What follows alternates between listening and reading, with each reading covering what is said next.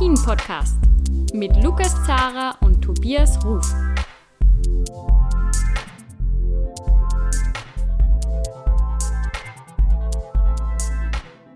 Servus und Hallo zu einer neuen Folge von Après-Ski, der Alpin-Podcast. Wir haben heute ja, eine kleine Diskus Diskussionsrunde geplant. Ich bin der Lukas Zara und diesmal wieder mit dabei ist der Tobias Ruf von Chiemgau24. Servus, Tobias.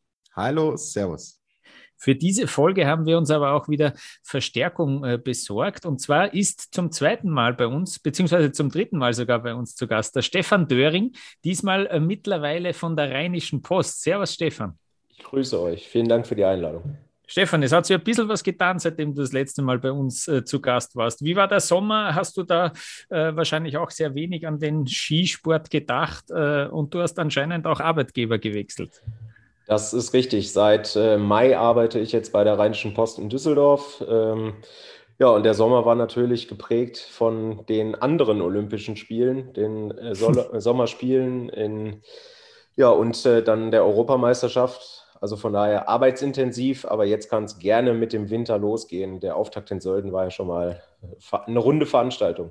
Sehr gut, also du warst auch im, im Sommer beschäftigt, aber du äh, bist jetzt bei der Rheinischen Post sozusagen auch, äh, auch eben wieder für den Wintersport und auch für den alpinen Skisport äh, zuständig, wenn man das so sagen kann.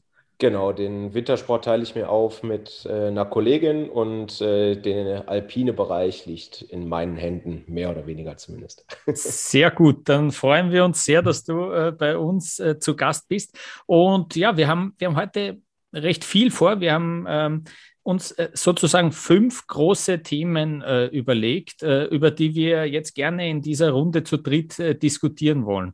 Und das allererste Thema, das wir äh, besprechen wollen, ist eines, das irgendwie sehr akut jetzt geworden ist in den letzten Tagen und Wochen. Der ganze Skiweltcup, der übersiedelt jetzt einmal nach Nordamerika.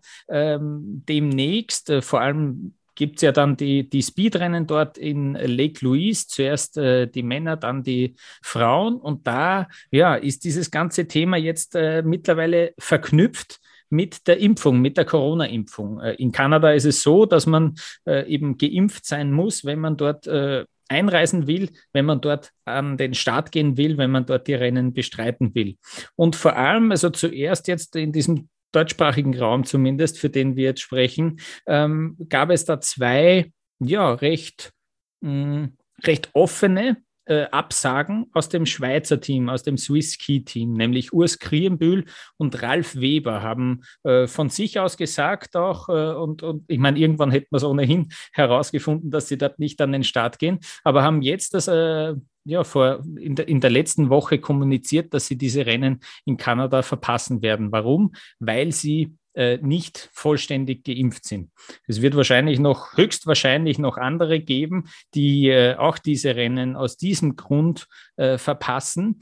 Ähm, und das ist nicht nur wegen diesen, wegen diesen Rennen in Kanada natürlich relevant, sondern man muss es immer auch im Hinterkopf behalten, dass eigentlich auch Olympia de facto unmöglich sein wird, ein Start bei Olympia, wenn man nicht vollständig geimpft ist. Es gibt schon die Hintertür, dass man äh, nämlich als ungeimpfter äh, einreisen kann. Allerdings äh, ja, wartet dann eine 21-tägige Quarantäne auf die Athletinnen und Athleten. Und ob man sich das mitten in der Saison dann antun will, dass man 21 Tage im, im Hotelzimmer ähm, verbringt, ich kann es mir sehr schwer vorstellen. Äh, das ist natürlich keine ideale Vorbereitung dann auf diese Rennen dort. Deswegen ist es auch noch irgendwie aus meiner Sicht äh, noch einmal relevanter, dieses ganze Impfthema und noch einmal größer und äh, wird eben ja auch sehr intensiv besprochen. Wir leben in einer sehr äh, aufgeheizten Welt derzeit. Natürlich diese ganze Corona-Pandemie, die begleitet uns jetzt schon äh, alle, glaube ich, viel zu lang, nervt alle irgendwie. Und jetzt ist einmal die erste Frage, was sagt ihr zwei dazu? Äh, vielleicht, Tobias, magst du mal anfangen. Was sagst du zu diesem, äh, zu dieser ganzen Causa, ähm, dass die zwei jetzt das einmal bekannt gegeben haben und auch in dieser Art und Weise, wie sie es äh, bekannt gegeben haben, nämlich Krienbühl und Weber, dass sie die Rennen in Kanada verpassen. Ich ziehe es von der Seite auf und sage, dass dort jeder Veranstalter Hausrecht hat. Und wenn dort die Regeln so festgelegt werden, sind diese Regeln so zu respektieren. Ja, ähm, die Debatte, die wabert an allen Ecken und Enden in der Gesellschaft. Und ich kenne da sicher nicht das Patentrezept. Ich bin Impfbefürworter, das sage ich hier ganz klar, bin auch selbst geimpft und glaube, dass das im Endeffekt auch der einfachste Weg raus aus dieser ganzen Konfliktsituation ist. Respektiere aber tatsächlich auch Menschen, die sagen, sie wollen es nicht, aus welchen Gründen auch immer. Ähm, bleibt dann deren Entscheidung. Dann muss man aber am Ende des Tages auch mit den Konsequenzen leben. Ja, diese äh, Impfgeschichte wird nicht aus Spaß eingeführt. Es, jeder von uns hat meiner Meinung nach Verantwortung nicht nur für sich selber, sondern auch eine soziale Verantwortung in dem Umfeld, in dem er sich bewegt. Und Sportler sind natürlich auch für ihre Teams, für ihre Betreuer, das ist eine fest, feste Mannschaft, die einfach zusammen ist. Da trägt jeder Verantwortung. Und zwar nicht nur für sich selber. Deswegen, ich hätte es gerne, dass alle diesen Schritt gehen würden und sagen, wir machen das. Ja, wir sind dann natürlich auch auf der anderen Seite äh, erfüllen wir die Vorbildfunktion. Aber wenn es diese zwei Beispiele, die du genannt hast, sind ja nicht die einzigen, wenn die sagen, sie wollen es nicht, aus irgendwelchen Gründen auch immer, dann fahren sie halt nicht hin. Und wenn der Veranstalter und wenn das jeweilige Land diese Bestimmungen hat, gilt es, das zu respektieren. Und dann muss man im Endeffekt da halt einfach Abstriche machen. Also ich sehe es sehr pragmatisch und ja, dann ist es so und dann müssen sie damit leben. Und eventuell, du hast es angesprochen, Olympia ist dann letztlich wahrscheinlich auch gelaufen, weil äh, mitten in der Saison, du hast es gesagt, da finden die wichtigen Rennen auch statt. Da gilt es für viele auch noch darum, sich zu qualifizieren und natürlich den Formaufbau für Olympia überhaupt möglich machen zu können. Wenn du 21 Tage im Hotel sitzt, kannst du nicht rausgehen und sagen, ich äh, fahre jetzt ein Rennen auf höchstem Niveau. Und ich glaube, wenn jemand zu Olympia fährt, egal in welchen Regal er angesiedelt ist, will er dort Höchstleistung abrufen. Und dafür mehr oder weniger eine halbe Saison zu opfern, wird keiner tun. Wenn sich also jemand entschließt, ich mache es nicht, ich lasse mich nicht impfen, muss er halt auch mit diesen Konsequenzen leben. Ich habe äh, nochmal extra nachgeschaut auf der Homepage vom Ralf Weber. Ja, der hat da ähm, ja, so einen Blog-Eintrag, wenn man so will, äh, verfasst, wo er dann diesen, diesen Verzicht auf die Impfung und auf diesen zwangsläufigen Verzicht auf diese Rennen in Kanada ähm, eingeht. Und er sagt, also nur damit wir wissen, wie, wie sozusagen die Argumentation ist, er sagt, er hat ohnehin noch einen besseren Schutz als den, den er durch die Impfung bekommen könnte, weil er krank war und sein Körper selbst Antikörper gebildet hat. Ähm, gut, ähm, das, ist, das ist sozusagen seine Argumentation. Ähm, er sagt jetzt, ja, ähm, wir hören auf, äh, die ganze Gesellschaft da Hände zu schütteln gegenseitig. Äh, das spaltet die Gesellschaft. Äh, das kann er nicht ganz nachvollziehen. Er sagt auch, er schreibt da auch, ähm, das sind irgendwie Szenen aus Sci-Fi-Filmen, die irgendwie als unrealistisch betrachtet wurden und die sind jetzt plötzlich Realität. Ähm, jetzt erlaube ich mir einen kurzen Einwurf. Ich war heute, äh, weiß nicht, zum Beispiel in Wien in der Stadthalle im Schwimmbad. Äh, da, war, da ging alles ganz normal. Da gibt es keine Szenen aus Sci-Fi-Filmen, da zeigt man einen Impfnachweis her und dann kann man da reingehen und dann kann man dort äh, sporteln. Ich war dann danach noch in der Bibliothek, da ist auch alles normal, wenn man, da muss man sogar in der Bibliothek, muss man bei uns gar keinen 2G-Nachweis herzeigen. Hm, da, da kann man auch äh, ganz normal äh, um und um rennen und man kann auch ins äh, Gasthaus gehen. Ich sehe hier keinen Sci-Fi-Film. Ähm, und dann was mich irgendwie noch äh, sehr, ja, fast äh, am meisten aufregt an diesem Ganzen, ist diese Kritik dann noch an der FIS, dass die FIS aktiv gesagt hat, dass sie die Rennen jetzt in Kanada äh, austragen. Das geht gar nicht, äh, weil äh, das ist ja de facto Impfzwang, sagt er dann. Er, er, ist enttäuscht, weil er davon einen wirtschaftlichen Schaden auch hat, weil er dort nicht antreten kann, weil er eben nicht geimpft ist. Und da finde ich, das ist dann ein Schritt zu viel, ähm, weil, ja, äh, weil er irgendwie sagt, ja, er hätte gerne in seinem, äh, in seinem Hinterhof in der, im Skigebiet, ja, ich weiß nicht, oder in Bormio dann ein, ein Ersatzrennen in Grödner ein Ersatzrennen äh, und so weiter. Ähm, das finde ich äh, einen Schritt zu weit. Also, dass er da dann so die FIS sozusagen attackiert äh, dafür, dass die die Rennen in Kanada austragen, wo wir die letzten 20 Jahre Rennen gefahren sind, ähm, das ist für mich äh, zu übertrieben. Ja, ist ja total anmaßend auch. Als hätten wir keine Weltcup-Starter aus Kanada zum Beispiel selbst, die mhm. letztes Jahr schon auf Heimrennen verzichten mussten und die jetzt einfach vielleicht auch wieder froh sind, zu Hause an diesem traditionellen Standort, du hast es gesagt, einfach äh, ihre Rennen auszutragen. Und wir wollen Normalität haben und das, das gehört, gehört dann einfach dazu. Ja, Stefan, also äh, ich wollte nur das sozusagen auch noch die Argumentation von, zumindest jetzt von Ralf Weber auch noch reinbringen, bevor du was sagst.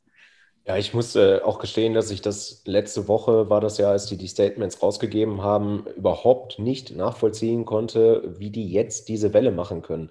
Ich meine, wir reden seit äh, anderthalb Jahren davon, wie diese Pandemie uns alle beschäftigt. Äh, die Sportler haben es letztes Jahr selbst gesehen, wie eine Saison aussieht, wenn man unter Corona-Bedingungen äh, Rennen fahren muss.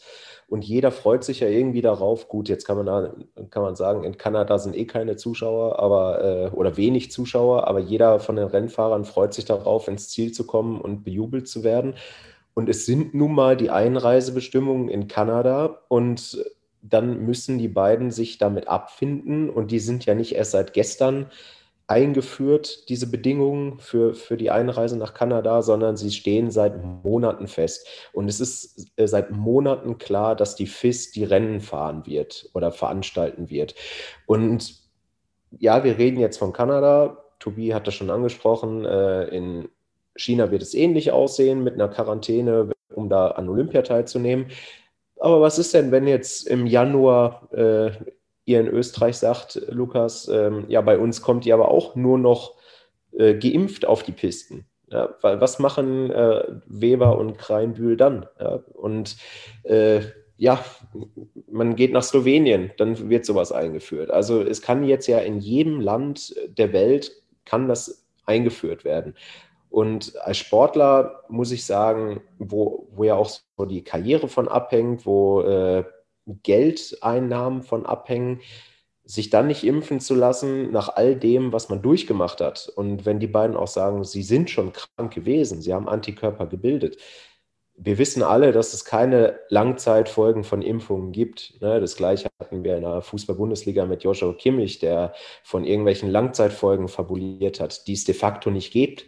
Also da muss man als Sportler dann auch die Eier in der Hose haben und sagen, ich will mich aus den und den Gründen nicht impfen lassen. Aber da muss man eben auch die Konsequenzen akzeptieren. Und dass die beiden dann jetzt so ein Theater darum machen, kann ich ehrlich gesagt nicht nachvollziehen. Und wie du vorhin ja schon gesagt hast, Lukas, es gibt mit Sicherheit auch noch andere Sportler im alpinen Bereich, die sich auch nicht impfen lassen, die halten aber ihre Klappe und akzeptieren es dann so. Die nehmen dann das hin, wie es jetzt ist. Und das hätte ich mir von den beiden dann auch gewünscht und es gibt ja eine Alternative. Ne?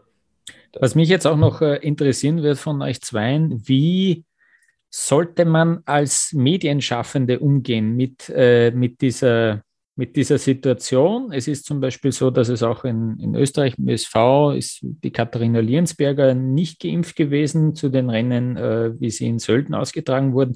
Es gab da einzelne Medien, die sich voll drauf kaut haben noch auf dieses Thema. Ähm, danach ähm, andere, ja. Und, und vor allem, ähm, vielleicht Stefan, kannst du gleich was dazu sagen, wie, wie sozusagen du das aus deiner Warte siehst. Äh, ich, ich kenne es noch aus dem Tennis, dass da jetzt viele Spieler sagen, das ist mir eine zu private Information, ich will nicht meinen Impfstatus teilen. Ähm, zum Beispiel ist das ein Novak Djokovic, der das sagt, ein Stefanos Tsitsipas, aber auch ein Daniel Medvedev sagt das, der dann irgendwie sich so darauf beruft, äh, in, also die spielen ja dann in Australien im Jänner, die Australian Open, äh, und er sagt, äh, er will überhaupt nicht drüber reden, ob er geimpft ist oder nicht. Äh, er, er, sagt nur, wir werden es eh sehen, wer in Australien spielt.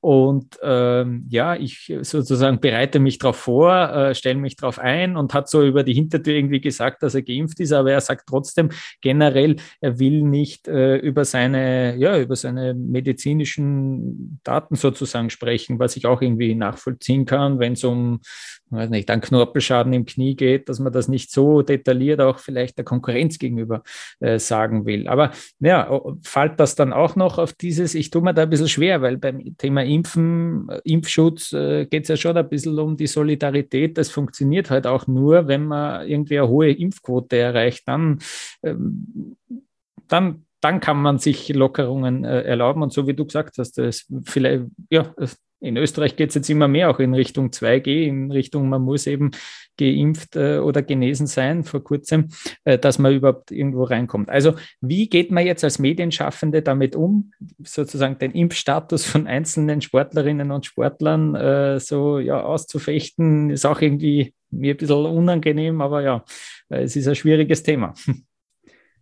Ja, wie du sagst, es ist äh, tatsächlich ein sehr, sehr schwieriges Thema und wir haben es ja jetzt ja gerade in Deutschland vor, vor zwei Wochen mhm. gehabt mit Joshua Kimmich. Er ist Nationalspieler äh, und es hat sich die Bundesregierung selbst äh, eingeschaltet. Ne? Also Angela Merkel hat äh, sich dazu geäußert und gesagt, dass es wünschenswert gewesen wäre, wenn er sich hätte impfen lassen und vielleicht denkt er nochmal darüber nach. Ich kann aus ja, aus meiner privaten Perspektive kann ich dann nur sagen, äh, dass ein Sportler einen Vorbildcharakter hat. Und jeder, der sich mit dem Thema beschäftigt, mit dem Thema Impfung, sollte eigentlich wissen, auf was er sich einlässt. Und wenn dann irgendein Sportler sagt, von wegen, äh, ja, er ist sich da nicht sicher, welche Langzeitwirkungen ähm, eine, eine Impfung hat, weil es keine Studien gibt und so weiter und so fort, kann ich dann ehrlich gesagt nicht für voll nehmen, weil es gibt diese Studien. Ja, wir, wir haben seit anderthalb Jahren, gibt es die Impfungen. Äh, es ist keiner daran gestorben, es ist kein, keinem ist ein drittes Bein gewachsen oder äh, sonstige Sachen.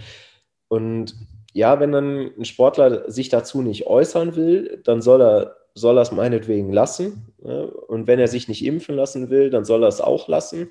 Es ist äh, jedem Menschen freigestellt, wie er mit seinem Gesundheitszustand umgeht, mit seinem Körper umgeht, mit den Impfungen in dem Fall umgeht.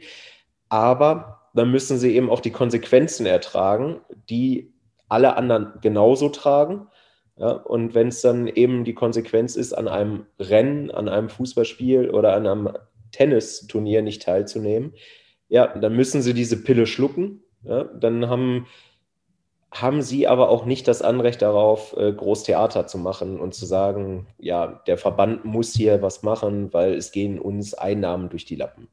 Jeder hat die Chance, sich impfen zu lassen und wenn es dann nicht macht, dann muss man eben mit den Konsequenzen leben. Tobias, wie siehst du das noch äh, sozusagen als Medienschaffender? Eben die Fälle Joshua Kimmich äh, bei uns auch noch mit dem Dominik Team, wo auch plötzlich ähm, plötzlich äh, die, das Thema war, äh, ja, er ist nicht geimpft, äh, dann schaltete sich der Gesundheitsminister ein bei uns. Ähm, es wurde dann recht, recht aufgebauscht. Wie siehst du das äh, aus, aus medienschaffender Seite? Ja, ich will jetzt gar nicht über das Thema Kimmich äh, gezielt sprechen. Ich spreche jetzt über mich, wie ich es handhabe, wie ich damit umgehe. Ähm, ich bin da in der berichterstattenden Funktion erstmal tätig. So, und dann würde bei mir stehen, wenn ich über ihn schreiben würde, Ralf Weber nahm an dem Rennen nicht teil, weil er die örtlichen Einreise- und äh, Corona-Bestimmungen nicht erfüllte. XY. So, wenn es jetzt eine Dimension annehmen würde, dass irgendeiner käme und sagen würde, was Stefan gerade gesagt hat, wenn du dich impfen lässt, wächst dir ein drittes Bein, dann bist du unfruchtbar, dann passiert das und das würde ich natürlich mich ne, dann im Endeffekt auch, wenn ich es für nötig hielte, hinsetzen und einen Kommentar schreiben. Subjektiv, wo ich sage, das und das und das halte ich für falsch, kann ich nicht unterstützen, ist gefährlich, muss man aufpassen. Aber in dem Fall, der dann so vorliegt, auch was natürlich, da, es wird deutsche Sportler geben, die sich nicht impfen lassen und die deswegen vielleicht Olympia in Peking verpassen werden. Werde ich das chronistisch im Endeffekt behandeln, bearbeiten, wenn es überhand nimmt und wenn jemand tatsächlich meiner Meinung nach überzieht und versucht auch ähm, Positionen einzunehmen, die dann wiederum gefährlich für die Allgemeinheit sind, dann würde ich mich auch dazu verpflichtet sehen, dazu einen Kommentar zu schreiben und entsprechend da meine Meinung kundzutun. Aber ich werde es primär erstmal so behandeln, dass ich die Dinge so nenne, wie sie sind und das wertungsfrei und dann entsprechend da der chronistischen Pflicht nachkommen. Ich äh, kann vielleicht nur auch noch erzählen, dass wir in der Standard-Sportredaktion äh, auch noch äh, wirklich lange auch darüber diskutiert haben, wie man damit umgeht. Es gibt da schon die Meinungen, dass das geht die Öffentlichkeit überhaupt nichts an, der Impfstatus. Die anderen sagen, das ist sehr wohl wichtig. Ähm, ich meine, bei uns ging es ja so weit, dass es irgendwie zum Beispiel der Dominik Thiem kritisiert wurde dafür, dass er Tipps zum, äh, zum Impfen bzw. zum Nicht-Impfen gibt. Das hat er aber nie getan. Also de, das wird dann halt so aufgebauscht und so weiter, äh, weiter gedreht, dass das, äh, dass das äh, schon ganz andere Dimensionen annimmt, die, die, die, die gar nie vorgekommen sind. Ähm, ich finde aber, wenn Läufer und Läuferinnen Rennen verpassen werden, und das wissen wir dann, dann ist es sportlich irrsinnig relevant. Der Urs Grimbühl, der ist äh, Podestfahrer gewesen ähm, bis zu seiner Verletzung in der letzten Saison. Der ist, der ist ein Kandidat für, für Medaillen äh, bei Olympia. Der ist äh, vielleicht, wenn ihm der Knopf aufgeht, der Kandidat für, für rote Trikots in diesen Speed-Disziplinen. Also dann ist es ja da, extrem wichtig, dass man da sagt, der, der wird dann nicht dabei sein bei diesem Speed-Auftakt. Hey, das ist ja eine relevante Information. Ähm, vielleicht bei allem Respekt zu diesen zwei, aber wenn es jetzt noch der Pointiro wäre, der Gesamtweltcupsieger, dann wäre es ja noch eine größere Geschichte. Wenn der wissentlich irgendwie Rennen verpassen wird, dann muss man irgendwie darüber berichten. Und jetzt ist schon noch die Frage, irgendwie aus, aus österreichischer Sicht natürlich jetzt aus dem ÖSV, gibt es irgendwelche, die, die dieses Rennen verpassen werden? Deswegen, ähm, das ist schon, das ist schon irgendwie sehr relevante Info. Ähm, und ja, auf der anderen Seite natürlich Datenschutz und so weiter. Da gibt es dann eben die, man will es natürlich jetzt nicht hinausposaunen und eine Kaderliste und da geimpft, nicht geimpft, das wird es auch nicht geben und das wird es nicht spüren. Genau, aber die Information ist dann einmal draußen. Mhm. Also spekulieren finde ich dann auch falsch. Ja? ja? Wenn jemand sagt, er hat Oberschenkelprobleme und man dann anfängt und sagt, ah, hm, sind das wirklich die berühmten Oberschenkelprobleme oder ist er nicht geimpft? Das finde ich gehört sich nicht. Wenn die Information draußen ist und man deswegen Rennen verpasst, dann kann man das so offen und klar kommunizieren und sagen, okay, Sie sind nicht dabei. Das ist wie wenn Sie verletzt sind oder sagen, ich verzichte auf das Rennen. Und im Endeffekt verzichten Sie auf das Rennen. Sie sind Profisportler, Sie ordnen diesem Sport alles unter das ganze Leben, von frühester Kindheit an, und setzen an diesen Punkten jetzt eine Art Unprofessionalität ans Tageslicht, weil sie plötzlich aus irgendwelchen Gründen auch immer, sie reimen sich irgendwas zusammen, Desinformation, bewegen sich abseits der Wissenschaft, der sie von Kindesbeinen an vertrauen.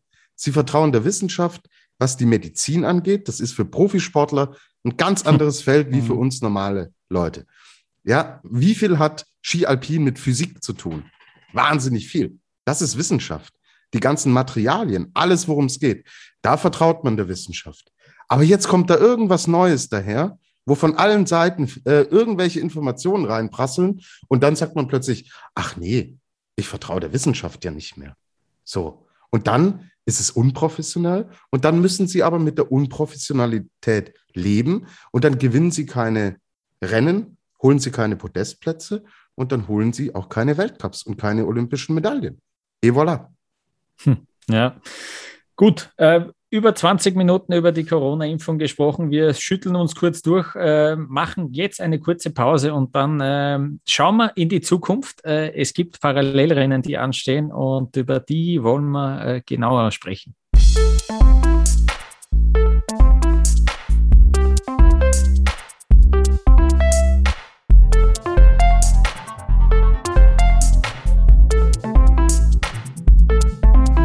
Thema Corona wird uns weiter begleiten, aber das wollen wir jetzt einmal ein bisschen ausklammern und ausblenden. Wir wollen reden über die Parallelrennen. In Lech-Zürs gibt es äh, im kommenden Wochenende äh, zwei Stück davon. Und äh, ja, ob das, ob das so gut ist, ob das die FIS äh, gut in den Griff bekommt äh, oder ob das irgendwie jetzt äh, stiefmütterlich behandelt wird. Gut, das sind die einzigen Parallel Parallelrennen in dieser Saison. Äh, das sagt, glaube ich, schon ein bisschen etwas aus. Darüber wollen wir jetzt sprechen. Also es gibt äh, nur dieses eine Rennwochenende, was die Parallelrennen betrifft. Viele äh, wollen gar nicht dort an den Start gehen. Es gibt zum Beispiel aus der Schweiz schon äh, einige Athleten und Athletinnen, die gesagt haben, sie werden dieses Rennen boykottieren. Man kann auch einfach auslassen sagen, dann klingt es auch nicht so spektakulär. Ähm, und es gab ja da auch immer wieder äh, im Gespräch, äh, vor allem um Neujahr herum, äh, Parallelrennen in Davos. Das war ja der Plan. das ist dann ja einerseits Corona zum Opfer gefallen, aber in diesem Jahr fehlen diese Rennen auch wieder. Und jetzt ist es eben einzig der ÖSV, der solche Rennen äh, austragen wird, hat auch gar nicht so wenig Aufwand betrieben, dort einen Hang wirklich auch äh, ja, kreiert, äh, kann man auch sagen. Ähm, in dem exklusiven Skiort Lech Zürs oder Skigebiet Lech Zürs, wo es ja immer heißt, man will neue Zielgruppen erreichen mit diesen Rennen und dann geht man da in diesen, ja, in diesen noblen Skiort und äh, tragt das dort aus. Ähm, Stefan, vielleicht fangen wir bei dir an. Was ist denn so dein Gefühl, wenn du jetzt dran denkst, okay, jetzt kommt am kommenden Wochenende äh, kommen Parallelrennen, macht das irgendwas mit dir? Macht das was mit mir? Das ist eine gute Frage. Also äh, ich muss gestehen, ich bin da auch ja dieser geteilter Meinung, wie glaube ich so ziemlich jeder in dem alpinen Umfeld oder im Weltcup-Umfeld. Äh, es sind sehr, sehr viele Athleten, die schon in die Staaten rübergeflogen sind und da trainieren. Ich glaube, so eine Michaela Schifflin zum Beispiel, die das ja ganz gut kann, äh, wird auch nicht an den Start gehen. Die ist schon in Copper Mountain trainieren. Ähm, Marco Odermatt fährt, glaube ich, auch nicht hin. Ähm, wie du gesagt hast, die, die Schweizer. Also von daher, sportlich wird es wahrscheinlich nicht die ganz große Relevanz haben, die man sich wünschen wird. Ähm, ich finde das Parallelevent aber grundsätzlich eine gute Idee. Es ist, äh, es ist relativ knackig, es ist Mann gegen Mann oder Frau gegen Frau. Das Problem, was wir in den letzten Jahren gesehen haben, ist einfach, dass es nicht fair ist. Und äh, das macht diesen Wettbewerb und diese Disziplin im alpinen Zirkus dann auch so unattraktiv. Weil, ja, wenn du Glück hast, erwischst du den schnellen Lauf und erarbeitest dir dann den Vorsprung und äh, ja, es, es, ergibt dann eben nicht den großen Sinn. Ne? Das, das ist, glaube ich, das größte Problem am Parallelwettbewerb oder an diesen Parallelevents, dass, dass du es nicht hinkriegst, zwei gleich schnelle Läufe zu bauen, zu kreieren, zu stecken. Wenn du das in den Griff kriegen würdest, würde das, äh, würden auch die Athleten das noch mehr annehmen, würden äh, die Zuschauer das mehr annehmen. Aber die Kritik ist ja bekannt und ich glaube, deswegen hat die FIS auch jetzt nicht alle Hebel in Bewegung gesetzt, um dieses Jahr noch zwei, drei, vier andere Stationen auf die Beine zu stellen. Tobias, was sagst du? Also dieses Rennen jetzt ist natürlich kompletter Blödsinn. Also das kommt jetzt einmal in dieser Zwischenphase zwischen Sölden, das ja der Marketingauftakt ist, und dann dem wirklichen Start in die neue Saison. Und da klebt es jetzt drinnen. Und danach ist vorbei. So, das wird jetzt einmal gefahren und das war's. Äh, wenn jetzt jemand neu anfängt, Ski Alpin zu schauen und sagt so, ach, ist ja eigentlich ganz cool. Und in Lech Zürs haben wir die Gegebenheiten. Ich glaube, da muss man auch zwischen den Hängen unterscheiden. Es gibt halt Orte, an denen du diese Art Chancengleichheit schaffen kannst. Und es gibt Katastrophenbeispiele. Weltmeisterschaft in Cortina, das war ein harter Schlag für dieses ganze Projekt parallel, weil bei einer Weltmeisterschaft natürlich der Fokus viel stärker auf dem alpinen Skisport liegt als bei normalen Weltcups. So, das hat dieses ganze Unterfangen um Lichtjahre zurückgeworfen. Jetzt geht man in diese Saison und sagt, wir machen das jetzt einmal Mitte November und das war's. Und in Peking fahren wir im Team-Event um Medaillen.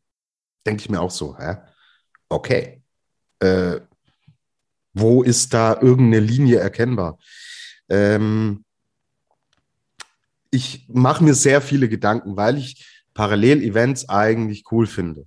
Ich schaue, schaue sie mir gerne an.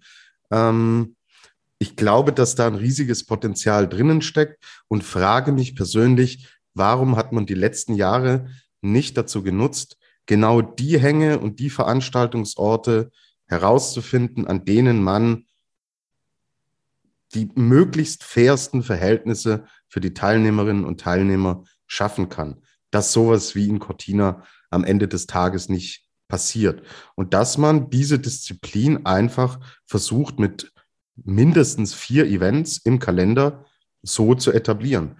Und wenn entsprechend diese Rennen fair ablaufen würden und man das System mit diesen Hin- und Rückläufen, da gab es ja schon alle möglichen Optionen, wie gestalte ich das, auch nur mit einem Durchgang, das was dann völlig irrsinnig war, ähm, dass man da im Endeffekt nicht die Kondition offenbar hat, zu sagen, wir wollen dieses Format etablieren und versuchen, Fehlerquellen auszumerzen. Und das geht halt nur, indem du testest. Und du kannst auf so vielen Niveaus im Jugendbereich und so weiter, kannst du testen und kannst genau die Hänge und die Standorte herausfinden, für die sich dieses Format im Endeffekt anbietet. Und dann ist es ein Mehrwert für den Sport. Es ist meine Position. Ja, ähm, wenn wir allerdings Szenarien haben wie in Cortina, oder ähnlich äh, derer in Cortina, dann kannst du es sein lassen. Weil dann wollen es die Athleten auch nicht. Ja, bestes Beispiel jetzt, dass viele sagen, nee, verzichte ich drauf. Und dann kannst du es gleich sein lassen. Aber so wie es jetzt läuft, da einfach mal zu sagen, ja, wir machen ein Event und dann äh, haken wir die Kiste ab. Nein, macht keinen Sinn. Ich habe mit Lena Dürr gesprochen. So, ähm, die hat dann auch gesagt, ja, wir haben sie gefragt, sie wird sich voll auf Slalom äh, konzentrieren und wir haben sie gefragt, ja, wirst du denn auch Parallel-Events, äh, Riesenslalom fahren? Hat sie gesagt, nee, steht gerade nicht auf ihrem Zettel. Sie ist fest davon ausgegangen, dass diese Parallel-Geschichte äh, ihr zweites Steckenpferd wird und hat sich da drauf auch natürlich so, was das Training und so angeht, äh auch äh, abgestimmt. Und sie ist zum Beispiel mega enttäuscht, dass diese Nummer im Endeffekt keine Rolle spielt. Also da gibt es halt verschiedene Ansichten und die Athleten sehen dann sowas auch anders. Und ich persönlich finde es extrem schade, dass es so wenig auftaucht jetzt in dem Kalender und wünsche mir da einfach auch ähm, nicht diese Mentalität, dieses äh, Try and Error. So viele Optionen hast du nicht in, äh, einer, in einer Sportart wie dem äh, Ski Alpin. Und die Grundidee ist gut, meiner Meinung nach. Deswegen hätte ich mir da mehr Durchhaltevermögen gewünscht und hoffe, dass das Thema noch nicht ganz beerdigt ist, weil, sind wir ehrlich, mit einem Weltcuprennen in der Saison ist es kein Thema. Dann ist es nicht Teil des Ski-Alpin-Weltcups. Genau, das ist auch das, äh, was der ÖSV aktuell ein bisschen bekrittelt, weil die eben, wie gesagt, äh, Aufwand betrieben haben, da ähm, sozusagen diese Rennen fest äh, auszutragen. Ich möchte noch kurz sagen, also was ist, was ist gut an diesen Parallelrennen? Ich kann mich erinnern, Tobias, letztes Jahr haben wir gesagt, nach Lech Zürs, äh, das war guter Sport. Das hat irgendwie Spaß gemacht und das, das war tatsächlich so. Ähm, was ja auch gut ist, ist, dass es diese, es gibt eine Entscheidung alle zwei Minuten. Ähm, das kennt man irgendwie vom Darts. Ich glaube, Darts funktioniert deswegen so gut, weil du andauernd so alle zwei, drei Minuten ist ein Leck zu Ende und dann bam und dann natürlich die Zuschauer ist auch irgendwie Teil der Show. Aber du hast andauernd so wiederkehrenden Entscheidungsmoment. Da jetzt äh, fällt die Entscheidung und es geht ja immer knapp her. Ähm, das ist ja äh, dann auch noch wirklich, da musst ganz genau schauen und was sagt jetzt die Zeit, ist ja von der Spannung her äh, cooles Format, das kann sicher funktionieren und das kann zukunftsträchtig sein in dem Sinn auch noch, und ich denke, da reden wir nachher auch noch äh, detaillierter drüber, dass man so ein Rennen natürlich auch in einer Skihalle zum Beispiel austragen kann, weil die sollte ja eigentlich ganz, äh, ganz gut äh, so nebeneinander relativ gleich ausschauen. Ich glaube, das könnte dann dort ganz gut funktionieren. Was ist schlecht natürlich? Es muss fair sein, das habt ihr beide schon gesagt. Ich sage es noch ein drittes Mal, äh, alle schlechten Dinge sind drei. Ähm, es muss, es muss auch sicher sein, weil ein paar Athleten sagen tatsächlich, äh, das ist mir ein bisschen zu gefährlich. Das habe ich auch äh, irgendwie noch im Kopf, wo, wo die Schweizer dann gesagt haben, sie werden dort nicht hinfahren. Die haben mir auch irgendwie gesagt, das ist mir ein bisschen zu, zu riskant. Ich will mich nicht bei so einem, äh, so einem ja, beim, beim, lächerlichen Parallelrennen irgendwie, haben sie sich wahrscheinlich gedacht, nicht gesagt, äh, aber da irgendwie gröber verletzen, vor allem nicht beim Olympiawinter und so weiter. Ähm, ja, und dann muss es natürlich ernst gemeint sein und Tobias jetzt jetzt hat es mich kurz geschreckt. Du hast gesagt, ja, wir haben bei Olympia nur ein Team-Event. Das habe ich nicht einmal gewusst. Ich habe das nicht mal auswendig gewusst und habe jetzt nochmal nachgeschaut. Aber bei Olympia sehen wir natürlich dann eine alpine Kombination, die wir im Weltcup äh, gar nicht sehen. Das ist ein anderes Thema. Aber ja, es stimmt. Ähm, und äh, sehr wohl gibt es eben diese Mannschaftsbewerbe, ähm, also diesen Mannschaftsbewerb äh, bei, bei Olympia dann. Und das wäre eigentlich ganz cool, wenn es das viermal im Jahr zusammenbringst. Ich finde das nämlich schon lässig, äh, wie sie dann, äh, also erstens einmal, dass es irgendwie das einzige Mixed-Format ist, das Ski Alpin hat. Und das hat mittlerweile Biathlon, Skispringen, da gibt es überall Mixed-Formate. Das ist schon cool, das muss irgendwie unbedingt bleiben. Du siehst auch nochmal dieses Teamgefüge, was du sonst nicht hast, das sind nur als Einzelathleten, das ist ein Einzelsport einfach. Und das äh, kannst, kannst da schon irgendwie erzeugen. Und das Gute wäre auch noch, wenn man das nur in der Mannschaft macht, so viermal vielleicht im, im Jahr verteilt, ähm, dass man dann auch nicht auf diese Gleichheit im Gesamtweltcup, das ist ja auch noch irgendwie ein Argument. Jetzt machst du da sechs Parallelrennen und dann ist das irgendwie dann vielleicht noch entscheidend für die große Kristallkugel, weil wenn es die rausrechnest, wird vielleicht dann doch noch äh, ein Abfahrer, eine Abfahrerin äh, den Gesamtweltcup gewinnen. Also das irgendwie wäre aus meiner Sicht noch eine Ideallösung. Vielleicht finden wir es viermal. In Sölden sind ja alle gemeinsam äh, dort schon. Dann müssten wir halt noch zum Weltcup-Finale sind sie zusammen und dann müsste man vielleicht noch zwei Orte finden, wo es vielleicht, äh, das ist ja auch immer was, ähm, dass man irgendwie, dass schon ein paar andere auch gesagt haben, sie würd, würden sich wünschen, wenn, wenn, wenn Frauen und Männer nicht so oft getrennt sind voneinander irgendwie während dem Weltcup-Winter, wenn die irgendwie am selben Ort äh, an einem Wochenende ähm, Rennen austragen. Ist natürlich organisatorischer Aufwand, aber äh, man kriegt ja zum Beispiel beim Weltcup-Finale auch immer hin. Also das wäre irgendwie noch ein Vorschlag, äh, von mir für diese Parallelrennen äh, in der Zukunft. Ähm, ja. Ich habe auch einen Vorschlag. Ja, bitte. Sag. Ich würde die City Event Tour veranstalten. Wir bewegen uns im Rahmen von zehn Tagen und steuern vier Städte an, in die wir den Ski-Alpinsport transportieren. Wir hatten das ja in München, immer ein Paradebeispiel, das in Deutschland gegeben wird. Wir hatten das in Moskau, es gab es in Oslo. Äh, City-Events haben sich beim Publikum breiter Beliebtheit erfreut. Sie sind logistisch relativ einfach, äh, ja, zu organisieren. Klar, ich weiß schon, Schnee transportieren und so weiter, künstliche Pisten schaffen. Aber hey, das haben wir an super vielen Stellen auch. Und ich glaube, es wird, äh, was die Klimabilanz angeht, da viel, viel Schlimmeres verbrochen als das, was im Endeffekt so in meinem Kopf vorgeht. Ja, sind jetzt alles keine ausgereiften Pläne, nur so ein paar Gedanken und Ideen, die ich mir gemacht habe. Du willst natürlich den alpinen Skisport nicht nur in die Skigebiete bringen, weil da haben die Leute eh einen Bezug und einen Zugang dazu. Du kannst ihn aber durch genau solche Events im Endeffekt in die Städte transportieren. Ähm, ich hätte vier Events, so klar, die Vier-Schanzentournee schwebt immer so ein bisschen im Hinterkopf und es muss ein relativ kurzer Zeitraum sein, in dem das Ganze letztlich dann stattfindet. Man kann es, ich finde deine Idee, Lukas, als Team-Event veranstalten. Man kann es natürlich auch geschlechterspezifisch steigen lassen.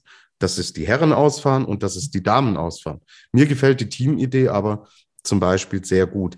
Wenn wir aber sagen, wir gehen geschlechterspezifisch ran, musst du die Teilnehmerzahl begrenzen. So, dann dürfen es nicht 60 Leute sein und du fährst früh um acht eine Qualifikation und um zwölf äh, den, den, den ersten Hauptdurchgang und das Finale erst um 16 Uhr. Das spielt's nicht. Dann muss es eine kompakte Geschichte sein. Begrenzt das Ganze dann zum Beispiel auf 30 Starterinnen, 30 Starter. Natürlich, jede Nation hat eine bestimmte Anzahl an Startplätzen.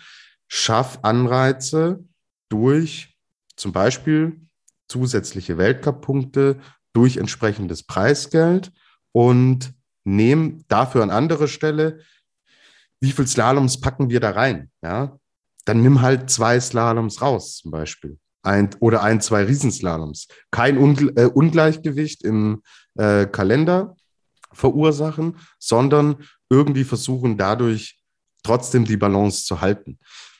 Find einen guten Zeitpunkt. Entweder du machst es mhm. nach Sölden oder du machst es vielleicht sogar vor Sölden.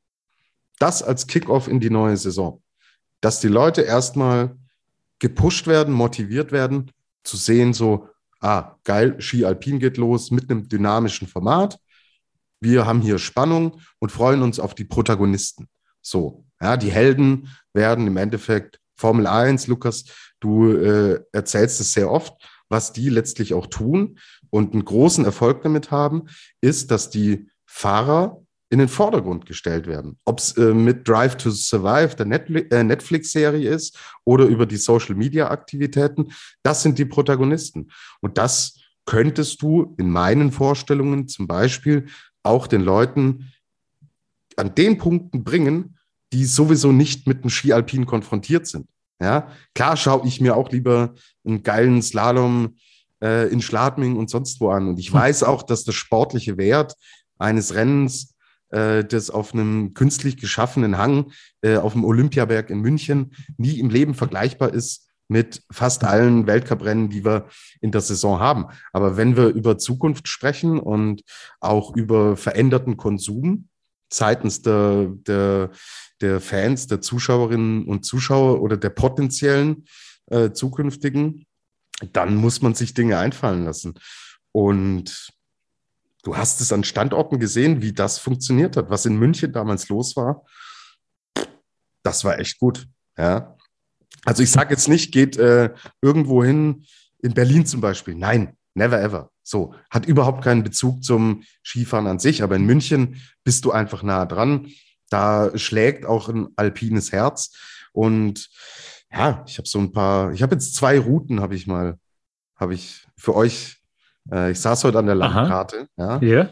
Da habe ich zwei Routen. Äh, Ah, so konkret schon, ja? Okay. Ja, ja, ja, ja. Mhm. Und äh, ihr dürft jetzt dann auch sagen, A, was ihr von meiner Idee äh, haltet, interessiert mich sehr, und welche Route ihr bevorzugen würdet. So, ich würde in Zagreb starten. Richtig Action, richtig Vollgas. Die Fans unten, richtig Alarm. Kennen wir aus Zagreb von den Slaloms, da geht's gut ab. Dann fahre ich weiter, Lukas, zu dir nach Wien. Mhm. Da machen wir mhm. dann äh, Teil 2 unserer City-Event-Tour, gehen dann nach München und enden in Zürich. So, wir haben mhm. also im Endeffekt Deutschland, die Schweiz, Österreich mitgenommen und Zagreb als richtigen Einheizer. Dann Alternative 2, wir fangen in Wien an, Lukas, gehen dann weiter nach Bratislava, gehen nach Ljubljana und enden in Zagreb. Mhm, mh. Das sind meine zwei Reiserouten. So, Stefan, vielleicht erstmal, was hältst du von meiner Idee und welche Reiseroute gefällt dir denn besten? Ich bin da grundsätzlich ganz bei dir, was äh, so eine kompakte Tour angeht, in ein paar Tagen hier und da ein paar Städte abzugreifen. Äh, und äh, da solche Rennen auszutragen, weil wie du auch schon gesagt hast, ne, es ist ja, es lockt das Publikum an, es kann spektakulär sein, es, äh, man sieht die Fahrer, man sieht alle Fahrer, man sieht sie direkt, man sieht sie gegeneinander. Es ist ein hochspektakuläres Event und ich würde dann äh, von einer Reiseroute her die erste bevorzugen, weil es sind die es sind nun mal die Kernländer, ne? Österreich, Deutschland, Schweiz, es sind die alpinen Kernländer und ähm, in Zagreb, darüber brauchen wir uns nicht unterhalten. Wenn da ein Slalom ausgetragen wird, bei Männern und Frauen, da ist der Teufel los. Da durch die äh, Kostic-Familie sowieso ist, äh, ist ein Skikult in Kroatien. Deswegen wären das tatsächlich, wenn man das machen wollen würde, diese vier Länder auf jeden Fall und wahrscheinlich auch die vier Städte. Hm. Ja, na, es, es, es ist es ist eine coole Idee. Das Einzige, wo ich mir nicht sicher bin, dass du es halt, ähm, dass du halt das Ganze wahrscheinlich von Dezember bis Februar irgendwo reinlegen musst, weil davor äh, wird es nicht gehen, weil es zu warm ist. Ich glaube, äh, das ist noch das Problem. Und dann denke ich mir nur, wenn es eh so kalt ist, dann fahren wir halt gescheit Rennen und machen nicht noch die Tour. Aber ähm, ja, es wäre schon, ähm, eben, mit so einem Konzept, äh, dann könnte es irgendwie passen und vielleicht kann man dann eine Mannschaftswertung draus machen, zum Beispiel. Dann hätten wir auch irgendwie noch einen, einen Teamaspekt dabei. Ja. Ähm, Na, wenn wir über Parallelrennen in Davos am 1.1. nachdenken. So, Mai, es kollidiert dann vielleicht mit der Vierschanzentournee, aber eine Vierschanzentournee findet in Oberstdorf, in Bischofshofen um 16.30 Uhr statt. Mhm. So. Und wenn du dann als Warm-up vorher im Endeffekt ja. diese Events einbaust, die anderen Events, weil in Innsbruck und in Garmisch wird um 14 Uhr gesprungen, weil die Flutlichtanlage im Endeffekt nicht das hergibt, was es braucht, dann ähm, versucht es irgendwie so ein bisschen damit zu integrieren, weil diese Wintersportwochenenden, die sind eh da. Die Leute haben Zeit um diese Jahreszeit. Für Schatzentournee zieht die Leute in ihren Bann. Klar, die hat eine 70-jährige Tradition. Müssen wir nicht drüber mhm. sprechen. Aber wenn man eh sich schon Gedanken macht und sagt so, hm, wir fahren am 1.1. wollen wir ein Parallel fahren. Äh, Madonna ist es, glaube ich, oder? Dieser letzte Slalom immer kurz vor, kurz vor Weihnachten. Äh, da, ist, da ist auch Alter Badia und dann war Madonna, es ist immer wieder her, hin und her gesprungen, ja. Genau, Aber es richtig. war auch mal knapp vor Weihnachten. Wir ja. fahren am 5., am 6. Jänner fahren wir sowieso Slaloms in Zagreb. Mhm. So. Also es das heißt, es ist ja nicht so, dass die Alpinen mal ganz froh sind, dass sie drei Wochen Pause haben, sondern mhm. es läuft ja sowieso immer was in dieser Zeit. Ja. Und warum einfach dann im Endeffekt nicht mal ausprobieren, ob so ein Format ziehen könnte? Ja, also. Mhm. Ja, aber du hast dir äh, Gedanken gemacht, wenn die FIS das äh, in zwei Jahren genauso umsetzt, wissen wir, dass sie da genau zugehört haben. Ja? Wir werden das beobachten. Und du hast auch angesprochen, äh, begrenzte Teilnehmerzahl. Ähm, das, das nehmen wir mit, diesen, diese Idee nehmen wir mit, machen jetzt eine kurze Pause und dann äh, geht es weiter bei Après-Ski, der Alpin Podcast. So, und jetzt diese Liegen, dieses Liegensystem, ja. Mhm. Ähm, Tobias, kannst du das erklären? Besser erklären als ich, ich weiß sehr, es nicht. Sehr grob, sehr grob. Ja? Mhm, mhm. ja. Es, ist ja auch, es ist ja auch nicht so, dass dieser es ist ja nichts konkret, konkret offiziell auf dem Tisch liegt. Ja, genau, genau. genau. Aber passt das, wenn du es erklärst? Ja. Oder soll ja, ich? Ja? Im Rahmen okay, der passt. Möglichkeiten. Mhm, passt. Okay, perfekt. Dann machen wir weiter. Es geht weiter und wir widmen uns jetzt dem äh, ja, Themenpunkt Nummer drei von fünf, äh, den wir uns heute vorgenommen haben. Und zwar schwirrt immer wieder so eine Idee jetzt im Hintergrund mit, äh, so im Rahmen äh, des äh, FIS-Weltcups. Und zwar, dass man sich etwas Neues überlegt für die Speedrennen, vor allem auch für die Abfahrten. Und da kam jetzt der Vorschlag, ein äh, Ligasystem einzuführen. Ähm, ja, ähm, man müsste da irgendwie was mit der Teilnehmerzahl begrenzen. Man will, dass dieses, äh, dieses Rennen grundsätzlich eine Abfahrt ein bisschen einen längeren Spannungsbogen noch hat. Ähm, Tobias, könntest du ganz kurz erklären, so grob, äh, es ist ja auch nicht ein konkreter Vorschlag von der FIS, äh, zumindest ein offizieller, der jetzt schon kommuniziert und veröffentlicht wurde, aber worum geht es da genau? Genau, ich kann es grob skizzieren, kann aber auch echt nur Häppchen, die ich gelesen habe, ähm, euch jetzt hinwerfen. Also es geht um ein System von äh, ja, verschiedenen Klassifizierungen und zwar ein Ligensystem. So, in Liga, in der ersten Liga dürfen 24 Teilnehmer die Abfahrt, die Weltcup-Abfahrt im Endeffekt bestreiten. Es gibt Auf- und Abstiege. Es ist da von einer Anzahl zwischen drei und fünf Rennfahrern die Rede, die im Endeffekt von der zweiten Liga dann in die erste Liga aufsteigen können. Und das Ganze entsprechend den Unterbau immer weiter runter. Bis wie weit der Unterbau geht, kann ich euch an der Stelle nicht sagen. Ist im Endeffekt auch alles nur, sind Gedankenspiele, die man anstellt. Es gäbe begrenzte Startplätze, was die Nationen angeht. Also, Lukas denkt zurück, 20 Jahre zurück, da wäre die erste Liga in der Herrenabfahrt zu 50 Prozent aus Österreichern oder sogar noch mehr bestanden. So. Ja. Und das im Endeffekt dann über einen gewissen Zeitraum hinweg es ein System von Aufstieg und Abstieg gibt. Und dass die großen Rennen nicht mehr von 65 Fahrern bestritten werden, sondern nach Startnummer 24 ist halt Schluss. Da ist dieses Rennen vorbei. Und wer oben mit dabei ist, muss sich keine Sorgen machen.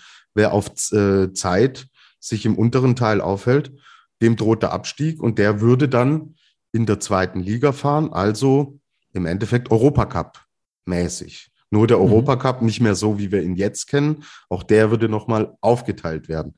Also wahrscheinlich logisch gedacht, wenn wir rein die Anzahl der Teilnehmer durchgehen würden aus Weltcup und Europacup, würden wahrscheinlich ein vier Ligen, ein drei oder vier Ligensystem entstehen. Stefan, mhm. weißt du mehr oder ist es so ungefähr richtig skizziert, oder? Ja, ich glaube, äh, so ähnlich habe ich das auch gelesen. also ich äh, habe das bisher auch immer nur in diversen äh, Artikeln verfolgt. Und ich muss ehrlich gestehen, ich finde es kompletten Schwachsinn. also wofür fahren wir den Weltcup? Wofür haben wir den Europacup? Wofür haben wir Juniorenrennen und so weiter und so fort? Es ist ja genau dafür, damit ein Weltcup-Team aufgebaut wird. Und jetzt fängst du an mit Auf- und Abstieg und dann ja, nehmen wir, nehmen wir äh, Andy Sander vielleicht, der fährt vier schlechtere Rennen äh, auf Strecken, die ihm nicht ganz so passen und dann steigt er pünktlich zu Kitzbühel, Wengen, zu den Klassikern, steigt er ab. Bitte, es ist einer der besten Fahrer der Welt, er hat eine WM-Medaille gewonnen und auf einmal fährt er in, in dieser sogenannten B-Liga, die es dann geben soll, weil, weil es ja gerade in Lake Louise vielleicht nicht ganz so funktioniert hat, äh, dann ist er vielleicht noch irgendwo ausgeschieden. Also für, für mich äh, macht es überhaupt keinen Sinn. Lass uns bei dem System bleiben, was wir haben. Wir haben Weltcup, wir haben Europacup. Äh, da können sich die Fahrer an den Weltcup heranarbeiten. Sie tun es ja heute auch. Es kommen immer mal wieder hochtalentierte Fahrer nach. Und ganz abgesehen davon, der Weltcup lebt doch auch davon, wenn auf einmal mit Startnummer 32, 35, fährt einer in die Top 10. Wie oft haben wir das denn? Äh, mhm. Bryce Bennett und Co., die haben schon mal Rennen gewonnen, die äh, sind nicht in den ersten drei Startrunden gewesen. Die kommen, äh, die kommen mit Startnummer 32 und fahren auf einmal äh, aufs Podium. Oder wir erinnern uns alle an Esther Ledecker bei den Olympischen Spielen. Wer hat die denn in Pyeongchang auf der Rechnung gehabt und auf einmal fährt die zu Gold? also ich, ich, bitte euch, dass äh, genau solche Sachen machen am Ende doch auch den alpinen Skiweltcup aus und deswegen diese Idee mit dem Liegensystem. Man kann ja viel verbessern im alpinen Skiweltcup, aber ich glaube, damit würde man es verschlimmbessern, wie man so schön sagt. Ja, ich, warum funktionieren Fußballligen? Warum funktioniert es dort? Weil man vermeintlich hin und wieder eine dominante Mannschaft hat, wir reden hier, ich rede mit zwei Deutschen. Ich glaube, äh, ich muss euch nicht erklären, was ich meine. Äh, es gibt in Österreich auch einen, einen Fußballverein, der ähm, Serienmeister ist. Und mit, mit dem Abstiegsrennen bringst ja dann doch nochmal auch Relevanz und Spannung in andere Partien rein. Ich glaube aber nicht, dass der Skiweltcup das Problem hat, vor allem bei den Speedrennen und äh, die, es sind sich alle einig, dass die Technikrennen so funktionieren, wie sie jetzt sind. Da geht es mehr um die Speedrennen, die jetzt äh, so irgendwie mit Ligasystem vielleicht äh, attraktiver werden sollen. Äh, dass wir da ein Problem hätten und dass man da jetzt künstlich sozusagen auch noch um den Platz 20 herum zum Beispiel irgendwie eine Spannung aufbauen muss, dass man halt dann auch noch während dem Rennen auf diese Plätze zwischen 15 und 20 unbedingt schauen muss, weil es dort auch noch ganz knapp hergeht. Wir haben eh vorne so knappe Zeitabstände dann meistens, dass das eh, dass das funktioniert. Ähm, was was jetzt hin und wieder vorkommen ist, ist, dass halt dann nach Start Nummer 20 die Spannung raus ist, weil dann die Besten unten sind und dann gehen die Quoten runter. Irgendwie, das ist ja auch so die Idee. Aber ja, das, dann, dann ist vielleicht noch die, die Dichte an, an Top-Athleten und Top-Athletinnen nicht da, ähm, dass es da halt nicht 50 gibt, die um einen Sieg mitfahren können. Ja, ist auch ein teurer Sport und äh, man kann nicht alles haben. Aber wenn das wirklich, wenn das äh, und da haue ich jetzt gleich meinen, meinen Vorschlag rein. Wenn das wirklich das, äh, das äh, Problem ist, dann fahren wir jedes Rennen so, dass man die, die, die Rangliste nimmt, die Speed, die Abfahrt, das Abfahrtsrangliste äh, nach äh, World Cup Starting List Punkten und macht in gestürzter Reihenfolge von 1 bis 30. Das heißt, der 30. muss starten und der 29. ist dann mit der Startnummer 2 am Start und der, der an der Spitze steht, fährt mit Startnummer 30 und das machen wir jedes Mal und dann hast hast nämlich, das ist ja das, was dem am nächsten kommt, dass theoretisch vom Papier her 30 Mal eine Bestzeit sehen solltest, weil der, der jetzt kommt, ist noch ein Stückel besser als die, die alle, die davor waren. Und dann hättest du noch irgendwie den, äh, irgendwie künstlich das perfektioniert, vom Papier her, von der Theorie her, dass du da andauernd grüne Zeiten hast und dass dann äh, die Spannung am größten ist. Den Spaß hatten wir ja schon mal. wir hatten das in, insofern, dass man die Trainingsbestzeiten hergenommen hat und dann in gekippter Reihenfolge gestartet ist. Und dann sind sie im Training alle so ein bisschen die letzten zwei haben sie noch im Zielhang irgendwie Bremsschwünge eingelegt und so, ja. Oder ja, dass man die Top-Liste von 15 bis 22 äh, die, oder 16 bis 22 die Top-Starter dann hat, ja. Aber wenn man so haben will, ja, dann, dann gehen wir da zurück und dann hat man, dann hat man für 30 Leute ähm, diese Spannung. Und dann, ja, dann hat man halt das Problem ab Start Nummer 31, dass da die Chance, dass da noch wer ganz vorne reinfährt, halt verschwindend gering ist. Aber ja, irgendwann muss so sein. Das wäre mein Vorschlag. Wenn die Pisten halten, ist der Vorschlag gut. Mhm. Halten die Piste, Pisten, ja. Fragezeichen. Wirst du dann im Endeffekt dafür bestraft, dass du zu den besten fünf Fahrern in der Abfahrt gehörst? So. Mhm. Kann auch sein, aber okay, ich sehe es oft im Skispringen natürlich auch. Da ändert sich der Wind halt auch, wie er will. So. Und die Besten kommen auch mit schwierigen, äh, schwierigen Bedingungen klar. Klar kann man die Sportarten nicht vergleichen, aber ein Pilotversuch wäre das, denke ich mal, wert. Ähm, was mich tatsächlich, äh, wo ich tatsächlich mir vorstellen könnte, anzusetzen, wäre, ähm, die Teilnehmerzahl. Ich finde es teilweise wirklich zu viel. Ja, und dass wir dann Rennen haben, die sich ziehen und ziehen und ziehen. Klar, müssen natürlich junge Fahrer auch die Möglichkeit haben, reinzukommen. Das könnte man aber tatsächlich auch über Alterskriterien lösen. Das heißt, dass Verbände, die entsprechend viele Startplätze haben, die dann ein bisschen reduziert werden würden, auch verpflichtet sind, einfach ein oder zwei U23-Fahrer zum Beispiel an den Start zu schicken. Aber insgesamt sind es bei einigen Rennen extrem aufgeblähte Geschichten. So, ich denke an eine Startzahl vielleicht um die 50 höchstens. So, was meiner Meinung nach total gegen ein Ligasystem spricht, ist, Stefan, würdest du einen Artikel veröffentlichen, ähm, Fahrer XY steigt aus äh, Slalom Weltcup in die zweite Liga ab. Nein, man, wir, man berichtet ja nie, schon nicht über Athleten, die jenseits der 20 landen. Das wird in ein, zwei Sätzen abgearbeitet, auch bei uns im Podcast, Lukas, und dann ist gut. So, du kannst da an dieser Stelle kannst du keine künstliche Spannung erzeugen. Wir reden von Individualsport. Was ist, wenn sich jetzt jemand verletzt? Äh, wie geht man mit dem um? Muss dann ein Marco Odermatt in der dritten Liga wieder anfangen? Oder ein Marco Odermatt kommt zurück. Er braucht einfach noch Zeit, bis er reinkommt. Oder ein Dominik Paris, er war ja letzte Saison das Paradebeispiel, wie er immer stärker wurde. Er müsste der dann erstmal in der dritten Liga fahren oder in der zweiten Liga fahren. Das spielt es im Endeffekt nicht. So. Also einerseits, es wird sich keiner für den Abstieg im Ski Alpin interessieren. Und kannst es ja dann im Endeffekt auch nicht über Weltranglistenpunkte abfangen, weil pff, dann hast du am Ende des Tages immer die 20 gleichen Nasen und vier steigen halt regelmäßig auf und ab. Ja, ich meine, so spreche ich mit Stefan, dann hast du dann halt äh, hier drei, vier VfL Bochums, die mal äh, nach oben kommen und da Spaß machen. So, ein paar Jahre später sind sie halt wieder weg. So, und das ist dann, glaube ich, ganz schwierig. Also, glaube ich nicht, dass man damit äh, die Einschaltquoten und äh, die Marketingerlöse im Endeffekt damit steigern wird. Hm. Kann ich mir nicht vorstellen.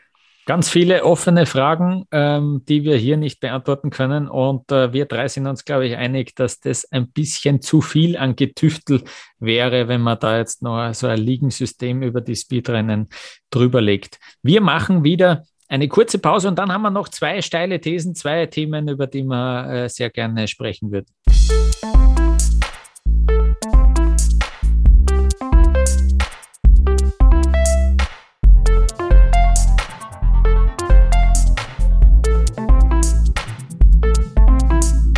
Es gibt schon seit längerem die Überlegung, ja, mehr Nachtrennen auszutragen im Skiweltcup. Äh, warum? Ich glaube, das ist vor allem dem Erfolg äh, ja, verschuldet äh, von so Rennen wie Schladming oder auch das, das, das, Nachtrennen in Flachau, was auch immer äh, coole Bilder erzeugt. Und natürlich, wir haben es auch schon angesprochen, die Slaloms in Zagreb, die immer extrem coole Bilder erzeugen und extrem coole Stimmung vermitteln.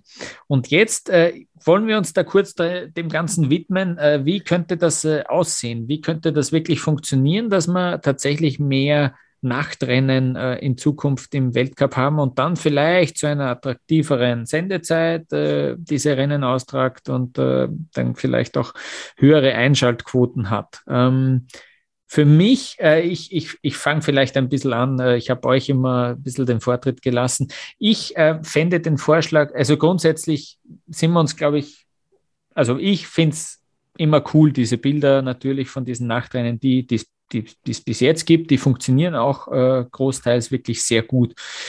Ich glaube, man muss ein bisschen aufpassen, dass man nicht mit anderen Sportarten noch auch äh, in, in, ja, in, in, in Kollision gerät. Ähm, ich glaube, dass da ein Montag gar nicht so schlecht wäre, immer montags, Montagabends, wenn man sich so den, den Sportrhythmus überlegt, da ist gar nicht so viel los. Vielleicht schafft man es, dass man es immer nach so einem äh, Weltcup-Wochenende dann noch hinbekommt, dass man zum Beispiel in Wengen eben das Speed-Wochenende hat und dann am Montag noch ein Nachtslalom dranhängt. Vielleicht ist das irgendwie so eine Idee und dass dann immer sich das auch ein bisschen so etabliert. Okay, äh, Montag ist dieses, ja, Montag ist, Montagabend ist, äh, ist Skifahren angesagt und ist äh, ja Slalom. Ich glaube, äh, ja, ich glaube, es ist schwierig, andere, andere Disziplinen auszutragen. Wir kennen noch einen Riesenslalom. In Ore sind die Riesenslaloms auch bei Flutlicht gefahren, auch schon im Weltcup, äh, schon einige, einige Jahre her, aber vor allem bei der WM, die es gegeben hat in Ore, da ist der Riesenslalom gegangen. Aber so eine Abfahrt ist natürlich, wird natürlich sehr, sehr schwer äh, auszutragen. Äh, bei Flutlicht. Also da irgendwie so immer, immer montags und dann könnte man sich ja Vielleicht will man da noch irgendwie am Format äh, tüfteln oder ausprobieren bei diesen speziellen äh, Punkten. Aber ich finde es nicht so schlecht. Und vielleicht schaffen wir es auch, dass man montags dann hin und wieder auch in einer Skihalle äh, einen Slalom fährt. Ähm, wir müssen ja nicht gleich in der Wüste beginnen. Ja, wir könnten ja auch mal nach Belgien fahren. Vielleicht setzen wir uns alle sogar im Zug, dann kann man das irgendwie noch als äh, klimafreundlich verkaufen, dass man da alle mit dem Zug hinfahrt äh, und dann in Belgien oder in, in den Niederlanden in der Skihalle noch einen äh, Slalom austrägt. Montagabends, äh, dann sind noch ein paar Zuschauer drinnen, eine Tribüne, die trinken vielleicht auch Getränke, die, die für gute Stimmung sorgen und dann hat man noch coole Atmosphäre da drin. Ähm, das ist so mein Vorschlag für Nachtrennen. Was sagt ihr? Was habt ihr euch überlegt? Also die, die Kollegen von wheelofsnow.ch, die haben diese Slalom Night Tour ähm, ins Spiel gebracht. Die okay. ähnelt so im Endeffekt meinen Gedanken zu dieser City-Event-Tour. Äh, so ganz präzisiert auf äh, diese kurze Zeitspanne, die ich angeregt habe, äh, habe ich dort nicht, nicht rauslesen können. Sie wollen im Endeffekt eine Slalom-Nacht-Tour etablieren, in dem zusätzlich Punkte vergeben werden, doppelte Punktzahl, davon ist die Rede. Sie haben dann auch mit ähm, zum Beispiel Silvan Zurbrücken drüber gesprochen, der gesagt hat, wow, die Idee ist super, taugt ihm total und das wäre was, das er sich vorstellen kann. Ähm, ich kann mir das prinzipiell auch vorstellen. Ich glaube, Night Events haben tatsächlich einen sehr, sehr coolen Charakter, Lukas. Da bin ich absolut bei dir. Nur wenn wir im Endeffekt so eine Tour installieren, dann muss sie auch wiederum kompa äh, kompakt sein. Ja, das heißt nicht, dass du im Dezember irgendwo was fährst und äh, drei Wochen später ist dann Teil zwei des ganzen Events. Da ist es dann einfach in den Köpfen nicht mehr drin. Aber uns zeigen natürlich Rennen, Schladming, Flachau, die finden auch nicht am Wochenende statt. Die finden unter der Woche statt. Und das sind Events, da geht es richtig ab. Das heißt, du müsstest das Ganze ausgereift so hinbekommen, dass du relativ wenige Reisekilometer absolvieren musst, dass du Orte hast, an denen das voll angenommen wird, wo du weißt, da zieht so ein Slalom einfach, da brennt es richtig, die Zuschauer nehmen es an und dann ist es eine Idee, die ich gut finde. So. Und du kannst Slalom unter Flutlicht veranstalten. Mit einer Abfahrt brauchen wir nicht anfangen. Wir müssen da oben an den Berg da bitte keine Flutlichter hinstellen. Hm. Das ist Natur, ja, und da hat es nichts verloren. Im Slalom ist es relativ leicht umsetzbar und dann ist es durchaus eine Chance, wenn man das Ganze attraktiv gestaltet, wenn man es uhrzeitmäßig dann tatsächlich, ist ja auch immer so ein Faktor, Ski-Alpin-Rennen, erster Durchgang beginnt Samstag und Sonntag um 10 Uhr. Ja, Freunde, entweder ich bin auf dem Ausflug, bin da unterwegs oder ich liege verkatert im Bett und äh, krieg's gar nicht mit. So. Gut, ich arbeite zwar immer in der Zeit, aber ich spreche jetzt vom Tobias Ruf vor Sportjournalist. Das schließt aber verkatert nicht aus. ja, ja Ausflüge schon, weil irgendjemand muss ja, muss ja die genau. Sachen schauen und tickern. So. Mhm. Aber verkatert schließt nicht immer aus. Ähm, part of the game, Lukas. Aber ähm, einfach zu sagen, wir gehen von früh äh, morgens um 10 Uhr, machen dann zwei Stunden Pause und fahren um 13 Uhr weiter. Gehen wir halt mal 18 Uhr, 19 Uhr und um 20.30 Uhr, 21 Uhr ist halt äh, Showtime. So. Mhm. Stefan. Zur Primetime, ja. Stefan, also mehr Nachtrennen, ja, nein und äh, vor allem wie? mehr Nachtrennen auf jeden Fall. Äh, wir wissen alle, haben wir jetzt gerade schon drüber, oder habt ihr schon drüber gesprochen, es knallt in Flachau, es knallt in Schladming, es knallt in Zagreb. Unfassbare geile Shows. Ähm, Slalom ist Rock'n'Roll und dann was an der ja auf den Tribünen und an der Piste los ist. Wir kennen das, die bengalischen Lichter, auch wenn der eine oder andere jetzt sagen wird, es ist gefährlich und was weiß ich. Äh, es sieht geil aus, es unterstützt die Stimmung, es ist dunkel, das Flutlicht brennt. Jeder weiß es, wenn, wenn in der Champions League, in der Fußball-Champions League das Flutlicht angeht, es ist nochmal besonders. Und das Gleiche ist, glaube ich, im Ski Alpin. Und wir reden häufig davon, im, im alpinen Weltcup hält die Piste, hält sie nicht. Und das ist genau, es ist doch auch so eine Uhrzeitsache. Ne? Fährst du mittags, ist es natürlich wärmer, äh, weil die Sonne drauf scheint. Und äh, das ist, das wäre aus meiner Sicht ein ganz klarer Vorteil und ein Punkt dafür, ein Rennen abends auszutragen, weil da in der Regel die Pisten härter sind. Und du hast in nahezu jedem Skigebiet inzwischen mindestens eine Piste, die vollkommen beleuchtet ist, weil jedes Skigebiet hat erkannt, Nachtskilaufen ist nicht nur für die Fans klasse, es ist nicht nur für den Ski-Alpin-Weltcup klasse, sondern es ist auch für ja, den Hobby-Skifahrer klasse, wenn er nachts fahren kann im, im Flutlicht. Und von daher, die Voraussetzungen sind ja gegeben. Geh einfach häufiger in den Abend als FIS und sag, wir fahren in Wengen jetzt nicht um 10 am Sonntag, sondern wir fahren meinetwegen um 17 Uhr das, den ersten Lauf, dann fährst du so im Halbdunkeln äh, und dann machst du den zweiten um 19 Uhr, um dann eben auch nicht in Fernsehkonkurrenz zu kommen mit irgendwelchen Primetime-Filmen oder äh, Fernsehshows äh, oder, oder ähnlichen Sachen. Ne? Oder man geht auch, gut, sonntags eher weniger, aber man geht vielleicht nochmal auf eine Party oder geht ins Kino. Das findet alles abends statt, aber geh halt in den, in den frühen Abend und brenn da richtig eine Show ab. Die Jungs und Mädels äh, auf den Pisten tun es sowieso. Und dann tust du dir und dem gesamten Weltcup einen Gefallen, glaube ich, wenn du einfach häufiger unter Flutlicht fährst. Stimmt, ich habe da natürlich nur an irgendwie, dass Fußball die Konkurrenz sein könnte, aber es könnte ja auch Wetten, das die Konkurrenz sein oder der Bachelor, gell? das will man ja auch nicht verpassen äh, am, im, im, im Abendprogramm. Ja. Und äh, was die Zeiten angeht, du beißt dich relativ oft mit anderen Wintersportarten und da aus deutscher Perspektive gezielt mit Biathlon. Ja. Und das ist oft ein Problem. Dieser zweite Durchgang, wenn da eine Entscheidung fällt, fängt ein Biathlonrennen oft schon an, weil du im Skialpin Zeitverzögerungen drinnen hast, die du zum Beispiel im Biathlon nicht mit drinnen hast. Und was wird im deutschen Fernsehen gezeigt? Ja, das, wofür sich die Leute am meisten interessieren. Und die öffentlich-rechtlichen, die zeigen eine Slalom-Entscheidung dann in der Zusammenfassung. Oder sie gehen früher raus, weil es heißt, wir schalten jetzt zum Biathlon. Ja klar, Wenn 70 Prozent das eher sehen wollen, schauen sie sich das an. Aber ist dann natürlich auch ein äh, Teufelskreis, aus dem man nicht mehr rauskommt. Wie sollen die Leute sagen, ah, ich tendiere langsam mehr zum alpinen Skisport? Ja, wenn ich die Entscheidungen nicht sehe und mich das nicht packt, äh, werde ich meine Meinung nicht ändern. Man muss dann allerdings, glaube ich, am Wochenende auch aufpassen, dass man nicht mit den Skispringern äh, kollidiert, weil die haben es ja tatsächlich vor ein paar Jahren sehr, sehr intelligent gemacht und sind bewusst auf den Vorabend gegangen. Ne? Wenn man heutzutage am Wochenende Skispringen guckt oder verfolgen will, es fängt meistens zwischen drei und vier Uhr der erste Durchgang an und man ist dann pünktlich zur Tagesschau spätestens mit allen äh, Wettbewerben durch oder mit allen Springern durch. Die haben diese Marktlücke entdeckt. Sie springen meistens unter Flutlicht, weil es nochmal besondere Bilder gibt. Äh, die Fans nehmen das nochmal mehr mit.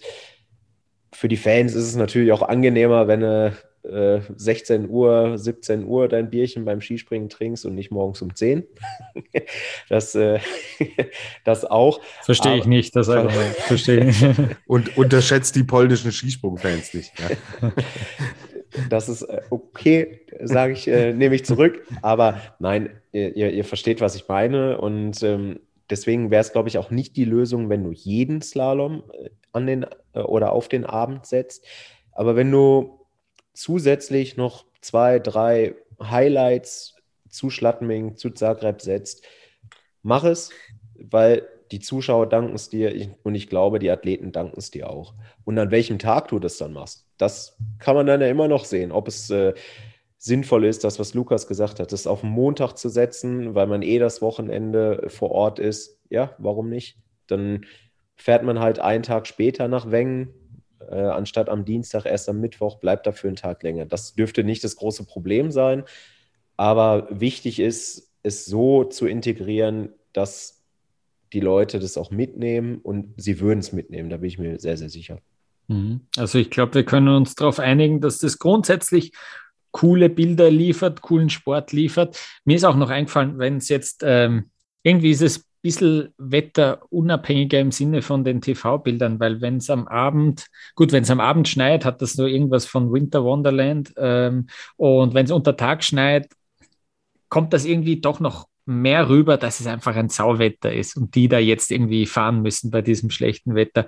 Und wenn es halt, äh, halt Sonnenschein ist, ist cool, aber wenn es bedeckt ist, schaut es auch nicht so cool aus, äh, irgendwie ein bisschen grauer, ein bisschen eintöniger als, äh, ja, und das ist beim Flutlicht nicht so. Und ich sehe es auch im reinen Interesse. Also ich habe für jeden Live-Ticker, den ich mache, natürlich am Ende die Zahlen, wie viele Leute interessieren sich dafür. Ja, und Schladming und Flachau sind halt Brenner. So, das sind mit die erfolgreichsten Artikel im Bereich Ski Alpin, die ich im Jahre mache, äh, in, in so einer Saison mache, was die Live-Ticker angeht. Und das hängt auch mit der Uhrzeit zusammen. Oder denkt mal an das Feedback in eurem Freundes-, Bekannten-, Familienkreis die Marge an Personen, die wirklich am Ski Alpin interessiert sind, die ist gering. Wenn aber Leute dann im Endeffekt noch was mitbekommen, dann sind, sind es solche Sachen wie Schladming oder Kitzbühel. Die Flitzerin, wo rennt die denn übers Feld? Die läuft beim Champions League-Finale übers Feld und die läuft in Schladming übers Feld. Müsst ihr euch mal vorstellen, Leute. Die Flitzerin sucht sich, die ja das äh, professionell in Anführungszeichen macht, die das natürlich macht, um Aufmerksamkeit zu generieren, macht es beim Ski Alpin. Und das hätte sie nicht gemacht, äh, keine Ahnung, am äh, Samstag um 10 Uhr in Levi. Nein. Und ich möchte da auch ganz gerne nochmal äh, auf Lukas Vorschlag von wegen Skihalle zurückkommen sehe ich komplett anders als du. Äh, ich würde auf gar keinen Fall, ich meine, wir haben ja hier äh, rund um Düsseldorf, wir haben Neuss, die Skihalle, wir haben in Bottrop eine Skihalle. Äh, es ist einfach, es hat keinen alpinen Charakter und wenn man mal in der Skischa äh, Skihalle gestanden hat, klar, die Athleten, die nutzen es äh, im, im, Sommer und im Herbst, um ein bisschen zu fahren, ein paar, paar Pistenkilometer zu sammeln, aber es hat einfach nichts mit, mit dem Wettbewerb zu tun. Ne? Die sind spätestens nach 30 Sekunden sind die unten. Ähm, da, dafür braucht man keinen Nachtslalom veranstalten. Abgesehen davon, dass du eben dann genau diese Stimmung, die du dann in Schladming hast, in Zagreb hast oder vielleicht in Weng, Adelboden, was weiß ich, wo, äh, wo man sowas machen kann. Die hast du nicht, weil die, so, so eine Halle ist viel zu begrenzt und sportlich, glaube ich, nicht attraktiv genug. Deswegen geh raus in die Natur. Du hast überall Flutlichtanlagen äh, in den Skigebieten. Du findest drei, vier Spots ohne Probleme. Jeder wird es machen und die Fahrer freuen sich. Aber würdet ihr es verteilt machen oder meiner Idee im Endeffekt zustimmen, zu sagen, das muss dann schon in relativ kurzem, engen Zeitraum passieren? Weil du sonst jetzt was auch, wenn du das als eine Tour zum Beispiel gestaltest, dass du irgendwann den Überblick verlierst. Ich glaube, äh, es ist besser, man verteilt es und man macht es jetzt nicht explizit als Tour, okay. ähm, sondern ja, äh, verteilt schön über, über einen Weltcup-Kalender. Ja, da bin ich absolut bei Lukas, muss ich äh, gestehen, weil es sind dann diese kleinen Highlights immer mal wieder zwischendrin. Ich meine, die Abfahrer, die haben alle ihre Highlights, dann lass doch die Slalomfahrer auch ihre Highlights haben. Mhm. Ja, kann ich, kann ich mitleben. Kann ich mitleben. Also mehr äh, Slaloms, äh, mehr Nachtrennen, das ist irgendwie so der Gedanke, der Wunsch von, von einigen, auch bei der FIS äh, im Übrigen. Wir ähm, schauen uns das an. Äh, bin gespannt, ob es da in Zukunft äh, mehr Optionen gibt und äh, ob da dann auch ja, das Skialpin, alpine Skisport nachzieht und das irgendwie dem Skispringen auch gleich macht, da ein bisschen nach hinten zu gehen. Wir machen jetzt eine letzte Pause und dann haben wir noch eine, eine These für euch, beziehungsweise äh, ein, ein Thema. Wir wollen über diese Matterhorn-Abfahrt re äh, reden, über, diese fixierten, über diesen fixierten Speed-Auftakt, den es in Zukunft im Weltcup geben sollte. Passt. Machen wir gleich. Jo. Bevor wieder die, die Zeit kommt. Ja, voll. Richtig. Es ist ein Rennen der Superlative, das äh, gleich zu Beginn eines Weltcup-Winters äh, abgehalten werden soll. Es soll eine Ab Abfahrt geben, ja, am Fuße des Matterhorns. Ähm, es äh, soll irgendwie, ja, ein, ein, ein, ganz großes Rennen sein. Man soll damit gleich ganz viele Probleme gleichzeitig lösen und äh, zu guter Letzt auch noch, äh, ja, ordentlich die Werbetrommel rühren und ähm, man verspricht sich von dieser Idee sehr viel und die Idee an sich klingt ja nicht nicht schlecht. Also ein paar Argumente an dieser super Abfahrt finde ich ja super. ähm, einerseits ist es einmal die Länge, die ist schon irgendwie, es ist cool, äh, dass äh, sozusagen für mich ist ja Wengen die beste Abfahrt im Weltcup-Winter irgendwie. Also mir taugt es, dass das wirklich äh, zweieinhalb Minuten lang geht. Natürlich auch dieser spektakuläre Sprung da neben der Felswand und dieses äh, Kernen S, das einfach nur einmal in diesem Weltcup eben gibt, so in dem, in dem Sinne.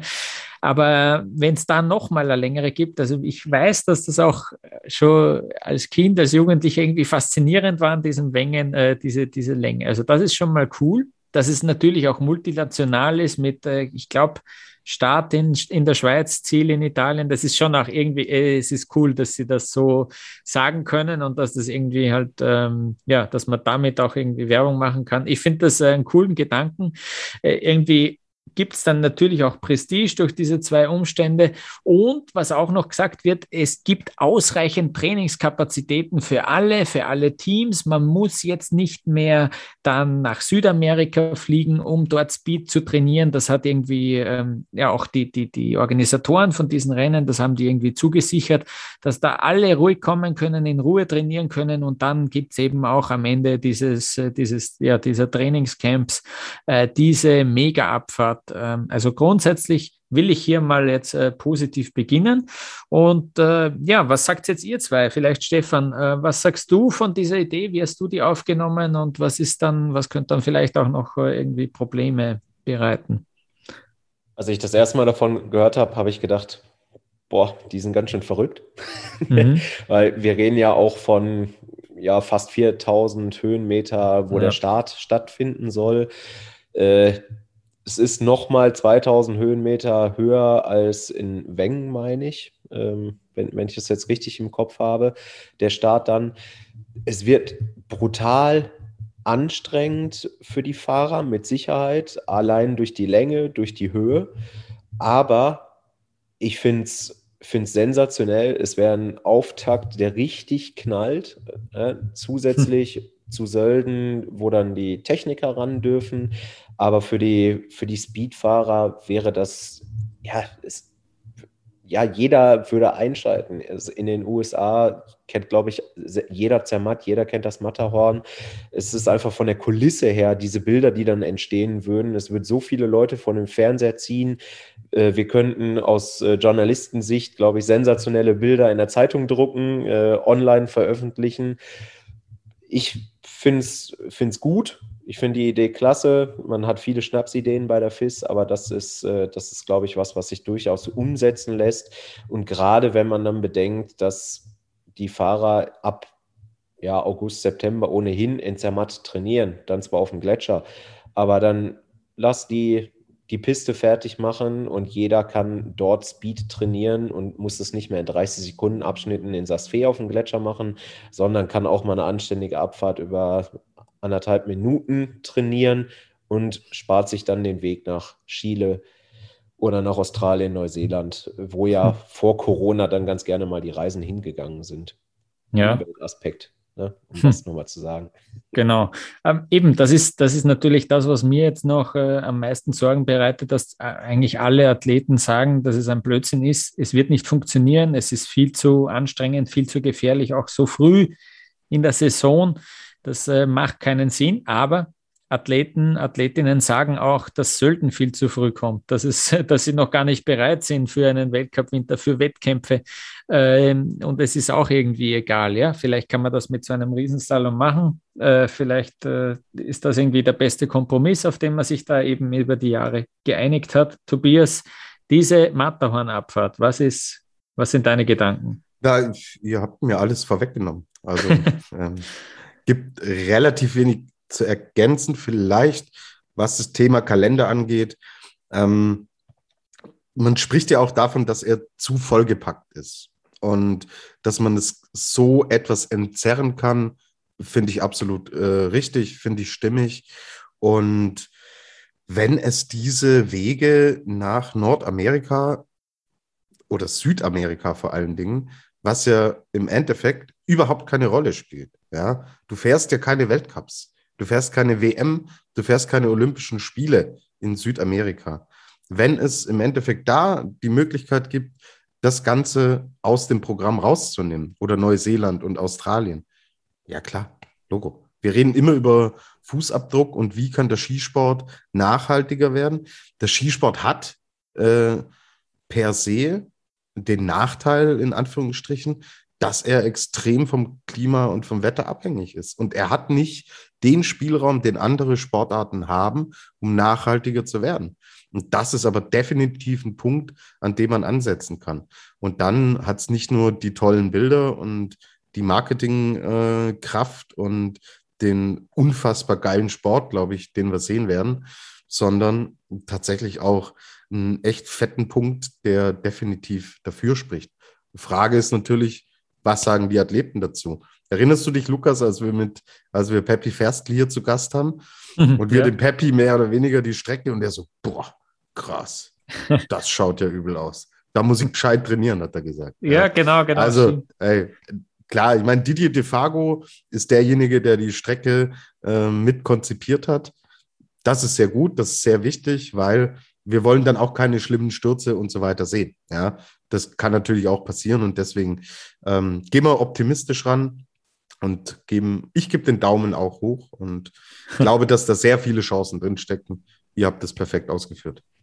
Ich glaube, man muss dem Ganzen eine Chance geben. Man muss es einmal gemacht haben, um dann zu sehen, ob es wirklich sinnvoll ist. Also dann weiß man, sind die Fahrer stabil genug? Sind sie austrainiert genug? Äh, ich meine, man redet dann ja ohnehin, wenn ich das jetzt richtig im Kopf habe, über einen Termin Mitte November äh, zwischen Sölden und dem Auftakt der Speedrennen in Nordamerika.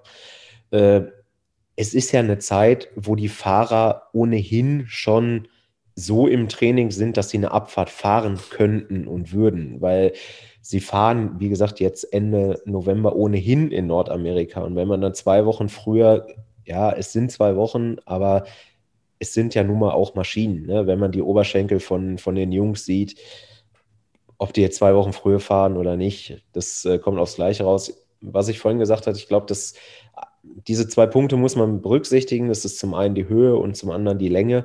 Aber man weiß es nicht, wenn man es nicht ausprobiert hat. Und deswegen ja. gibt dem Ganzen eine Chance.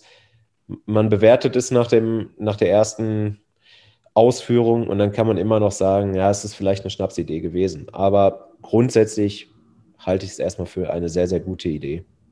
Vielleicht kriegen Sie es ja auch so hin, dass Sie dann wirklich den unteren Teil von dieser Strecke so entschärfen, sage ich jetzt einmal, dass da eben dann nicht mehr der spektakulärste Mördersprung äh, drin ist, sondern eben dann schon auch ein bisschen mitgedacht, da werden sie schon müde sein. Vielleicht hm, können wir da jetzt auch von der Kurssetzung oder ich kenne leider das Skigebiet dort nicht in- und auswendig. Als Österreicher fahrt man nicht so oft in die Schweiz Skifahren, äh, äh, sage ich jetzt einmal.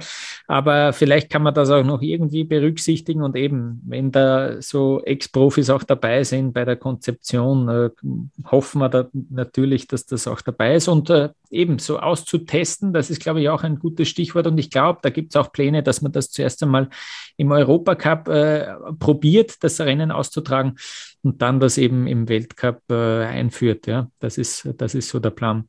Ähm, super. Also wir sind äh, sozusagen jetzt äh, am Ende. Wir haben uns intensivst fünf äh, spezifischen Themen, die alle mit dem Skiweltcup zu tun äh, haben, gewidmet und die äh, einmal in ein bisschen einem anderen Format, in einer Diskussionsrunde äh, hier äh, besprochen und äh, thematisiert. ihr könnt uns schreiben, wenn ihr auch Vorschläge habt über ja, Themen, die wir vielleicht auch besprechen sollten, ähm, könnt uns äh, auf Social Media schreiben. Unter Après-Ski Podcast äh, sind wir auf Facebook, auf Twitter, auf Instagram äh, zu erreichen. Immer wieder bekommen wir da Zuschriften, äh, wie man schon so, schön sagt. Und äh, ja, wir freuen uns immer über Feedback und äh, natürlich am meisten auch über, über darüber, wenn ihr unseren Podcast abonniert. Und äh, Stefan, wir haben uns sehr gefreut, dass du äh, wieder bei uns zu Gast warst und mit uns äh, diskutiert hast. Ähm, ja, äh, obwohl du, obwohl du in Düsseldorf sitzt und vielleicht noch nicht so ganz äh, an den tiefsten Winter denkst. Ah, es ist hier langsam auch kalt geworden, aber wie gesagt, der Winter kann starten. Ich äh, freue mich auf die alpine Saison und Sölden hat ja schon sehr, sehr viel Spaß gemacht und ich glaube, wir werden jetzt in, ja, am Wochenende in Lech Zürs und dann vor allem in Nordamerika richtig, richtig schöne Rennen erleben.